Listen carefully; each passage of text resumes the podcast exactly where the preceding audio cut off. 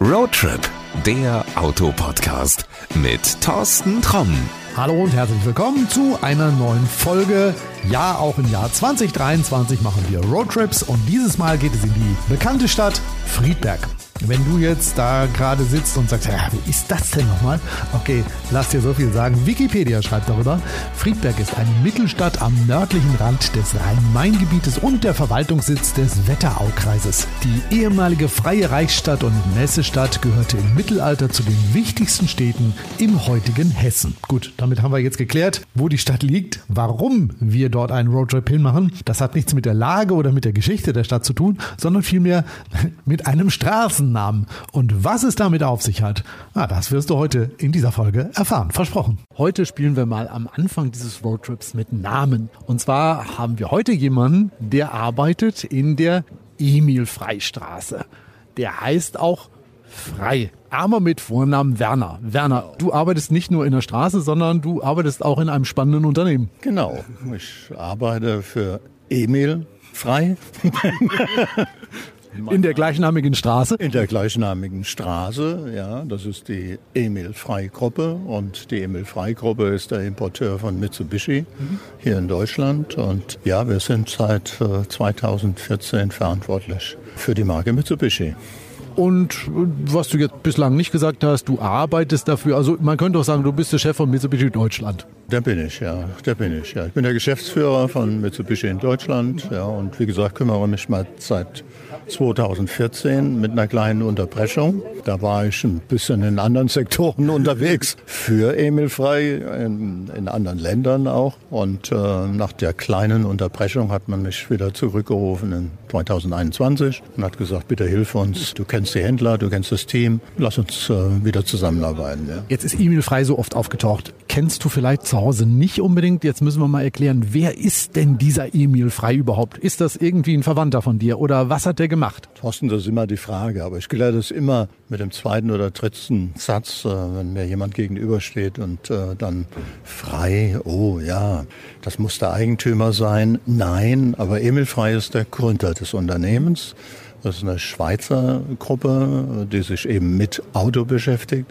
Wir werden übrigens in zwei Jahren 100 Jahre alt und auch noch eine kleine Interna sozusagen. Mit Walter Frei, das ist der jetzige Eigentümer, der Sohn von Emil Frei, haben wir in diesen 100 Jahren nur zwei Unternehmensführer sozusagen. Ich glaube, das ist eine sehr einmalige Geschichte. Ich weiß nicht, welches andere Unternehmen das für sich in Anspruch nehmen kann, mit zwei Unternehmenschefs äh, sozusagen 100 Jahre zu meistern. Und ich glaube, das ist eine sehr einmalige Geschichte. Es ist, glaube ich, der größte Autohändler Europas. Na, wir reden nie über Größe. Die Größe interessiert uns nicht. Wir wollen die Besten sein. Und ich glaube, das ist das unser Bemühen, egal wo wir aktiv sind. Wir sind sehr groß aufgestellt in Europa. Wir sind mittlerweile fast 24.000 Menschen, die für die Gruppe arbeiten. Wir sind Familienunternehmen, das habe ich ja eben gerade schon gesagt. Trotzdem, wie gesagt, sehr groß. Aber Größe spielt in dem Falle gerne die Rolle. Wie gesagt, wir wollen die Besten sein.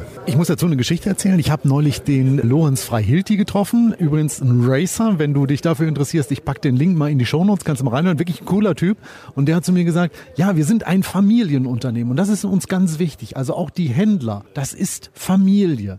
Und ich glaube, das merkst du als Kunde irgendwo auch dann, ne? Ja, ich denke, das ist ein ganz wichtiger Faktor, egal in welchem Land in Europa, wo wir präsent sind und du dich bewegst. Wenn du mit einem Unternehmen der Emil Frei Gruppe zusammentriffst, dann wird nach einer bestimmten Philosophie agiert.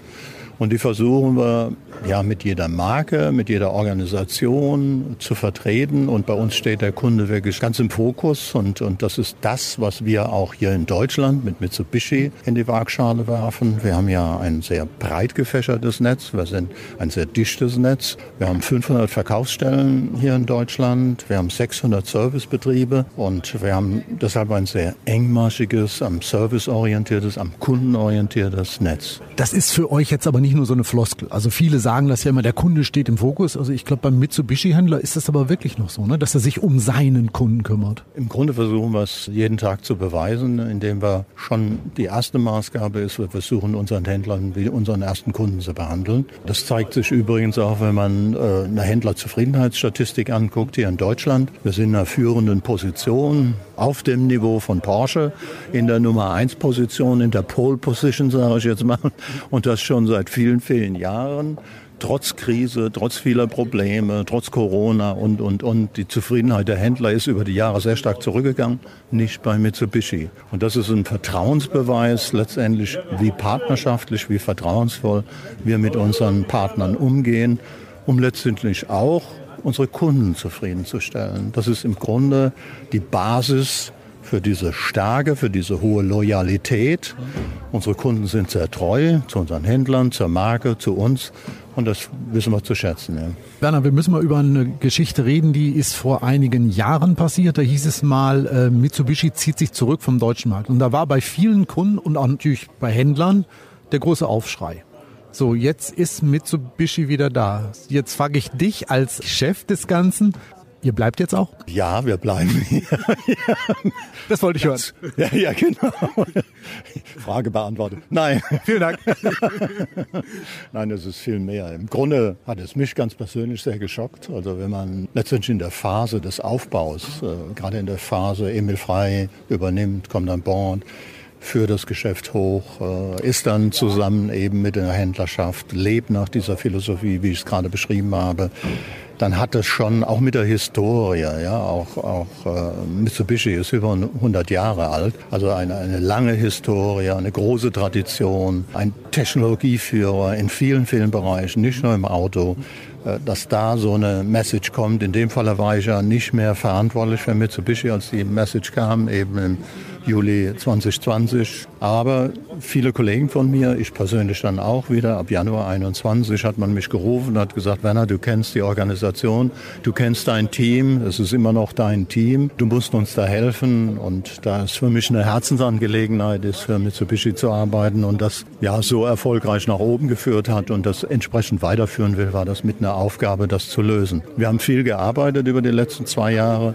und wir haben Mitsubishi Corporation, also die Zentrale in Tokio davon überzeugt, in Europa zu bleiben, auch weiter zu investieren, neue Modelle zu entwickeln. Und das ist ja der Startpunkt, der größte Beweis eben, dass es weitergeht, dass Mitsubishi hier bleibt. Wir haben dieses Fahrzeug, was dann der neue ASX, was im Frühjahr auf den Markt kommt, 2023. Und wir haben ein zweites Modell, was dann im Herbst kommt. Und es geht weiter, kann ich schon jetzt sagen. Das ist schon mal gut. Also ja, das ist auch der Grund, warum wir uns hier gerade treffen. Also der neue ASX wird vorgestellt. Das ist ja schon mal ein Statement zu sagen, ja, unser altbekannter ASX, der ja viele Fans hat, der ja viele Kunden hat, kriegt auf jeden Fall schon mal Nachfolger. Das ist ja schon mal gut. Und du hast gesagt, da kommt noch was? Verrat was. Was kommt da? also erstmal noch die Bestätigung. Ja, es sind alleine 100.000 Menschen da draußen, die ASX gekauft haben, noch fahren. Also Zehntausende warten sozusagen, wie sieht der nächste ASX aus. Und dann haben wir, den stellen wir vor, den stellen wir im Frühjahr vor. Und dann kommt im Herbst auch ein Kultfahrzeug letztendlich mit dem Kultnamen Colt. Der Colt, der neue, kommt dann im Herbst und äh, das ist ein Fahrzeug also auf der Plattform, wie der ASX gebaut wird und da freuen wir uns ebenfalls. Ja. Verrat nur was dazu. Colt, ja, du hast gesagt Kultfahrzeug. Wo wird er angesiedelt sein? Ja, das ist äh, B-Segment oder Kleinwagensegment. Also in dem Segment ist er angesiedelt. Im Grunde schließen wir eine Lücke. Wir haben ja unseren Space Star als Einstiegsmodell.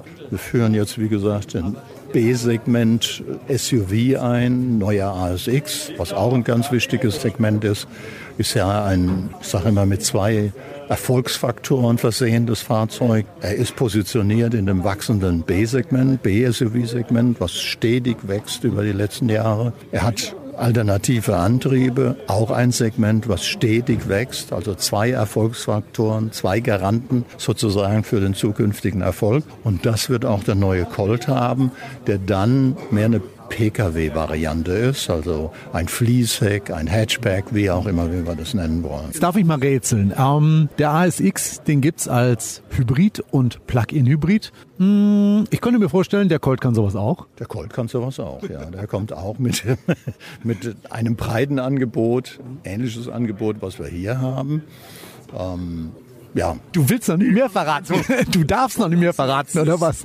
Okay, wir werden bei der nächsten Präsentation ernsthaft darüber reden, was der alles kann. Ich finde es gut, du hast gesagt, da kommt dann noch was. Darfst du schon was sagen? Darf ich auch noch nicht drüber reden? Okay, komm, dann machen wir ein Spiel. Ich frage und du sagst ja oder nein. Hat er vier Räder? Es hat vier Räder.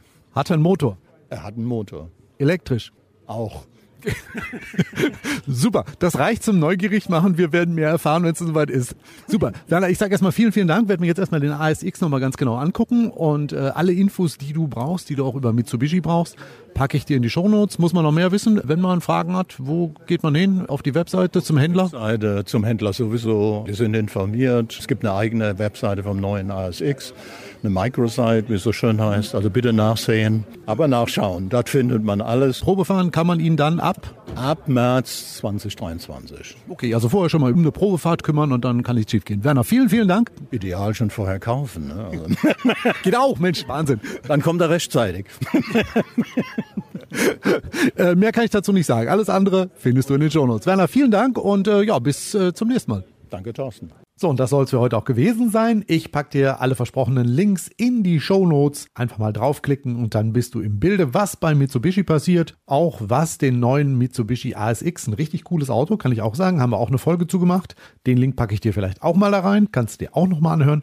Ja, dann hören wir uns in der nächsten Folge wieder und ob es dann ein Roadtrip ist oder ob wir dann ein Auto vorstellen, das verrate ich noch nicht. Dafür musst du einfach reinhören. Was kannst du am einfachsten dafür tun, dass du die Folge nicht verpasst? Ganz einfach, auf den Abonnieren-Button drücken. Genau, in deiner App gibt es irgendwo so einen Knopf, da steht drauf Abonnieren. Da drückst du einfach mal drauf und so wie die neue Folge da ist, ist die automatisch in deiner App zu finden. Ja, Geht ganz einfach, mach's einfach mal und dann hören wir uns in der nächsten Folge wieder. Also, bis dahin, pass gut auf dich auf, bleib gesund. Adios. Das war Roadtrip, der Autopodcast mit Thorsten Tromm.